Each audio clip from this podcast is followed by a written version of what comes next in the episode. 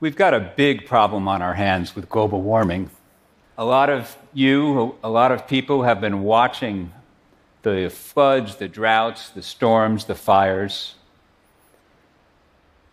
When I leave this stage today, I don't want you to have hope.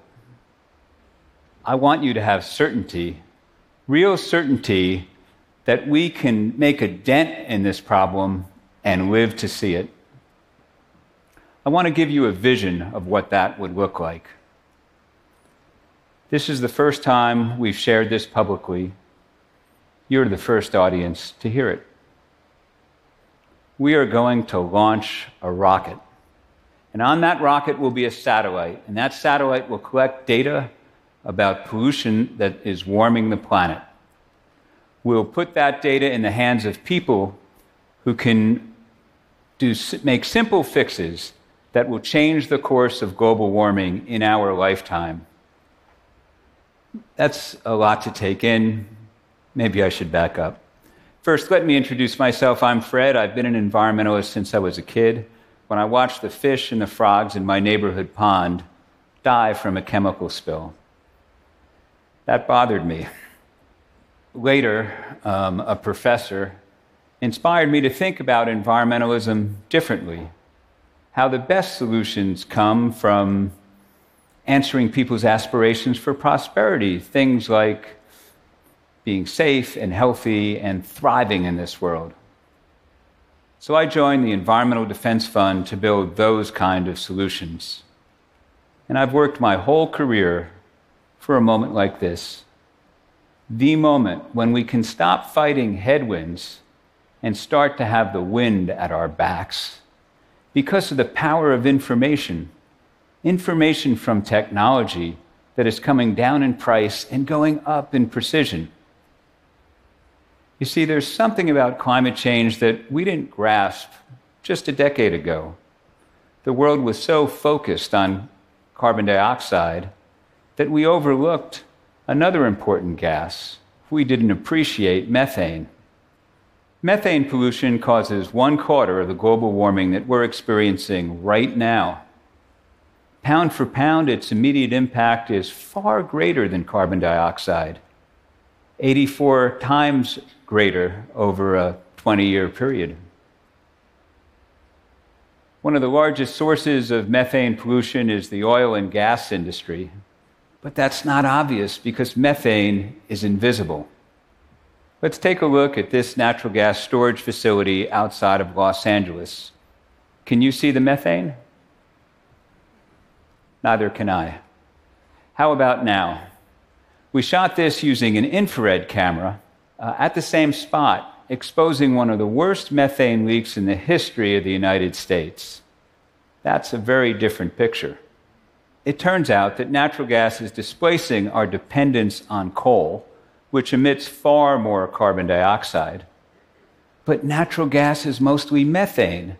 So as it's produced and processed and transported to homes and businesses across America, it escapes from wells and pipes and other equipment. It gets up into the sky and contributes to the disasters that we're now experiencing. That does not have to happen.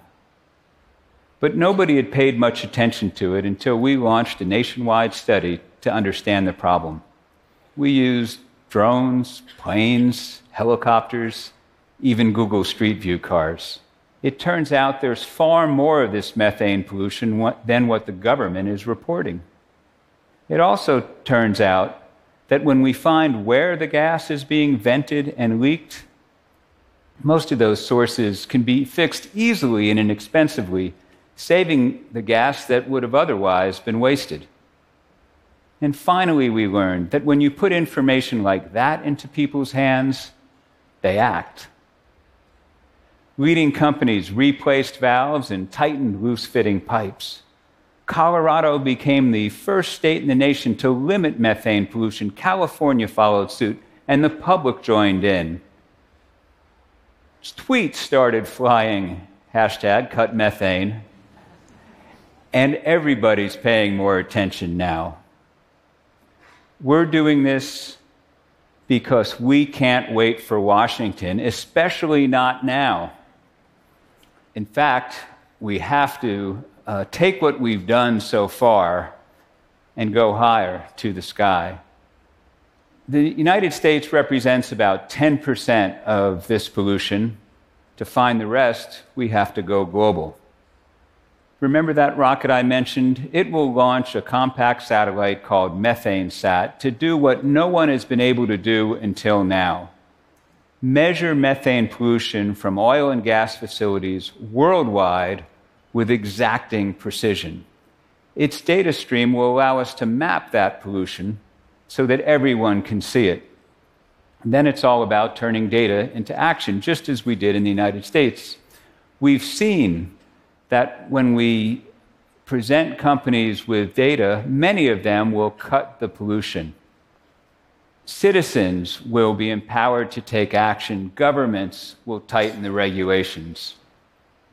And because all of our data will be free and public, there'll be transparency, we'll all be able to see how much progress is being made and where.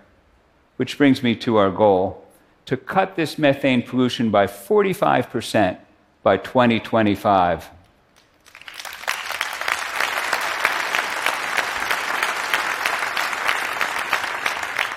That will have the same near term impact as shutting down 1,300 coal fired power plants. That's one third of all the coal fired power plants in the world. Nothing else can have this sort of near term impact at such a low cost the fact that a single satellite can help us put the brakes on global warming is truly remarkable. This is our chance to create change in our lifetimes, and we can do it now. Thanks to the generous giving of the Audacious Project, we are on a path toward liftoff.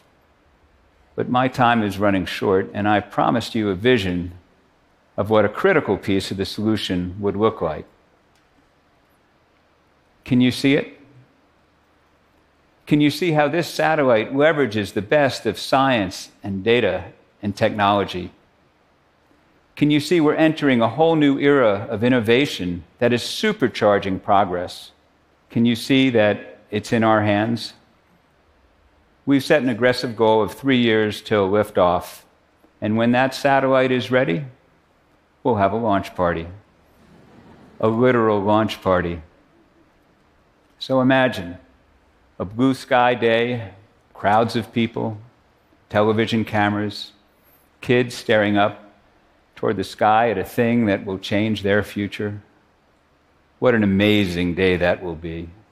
What a big opportunity we have. I can't wait. Thank you.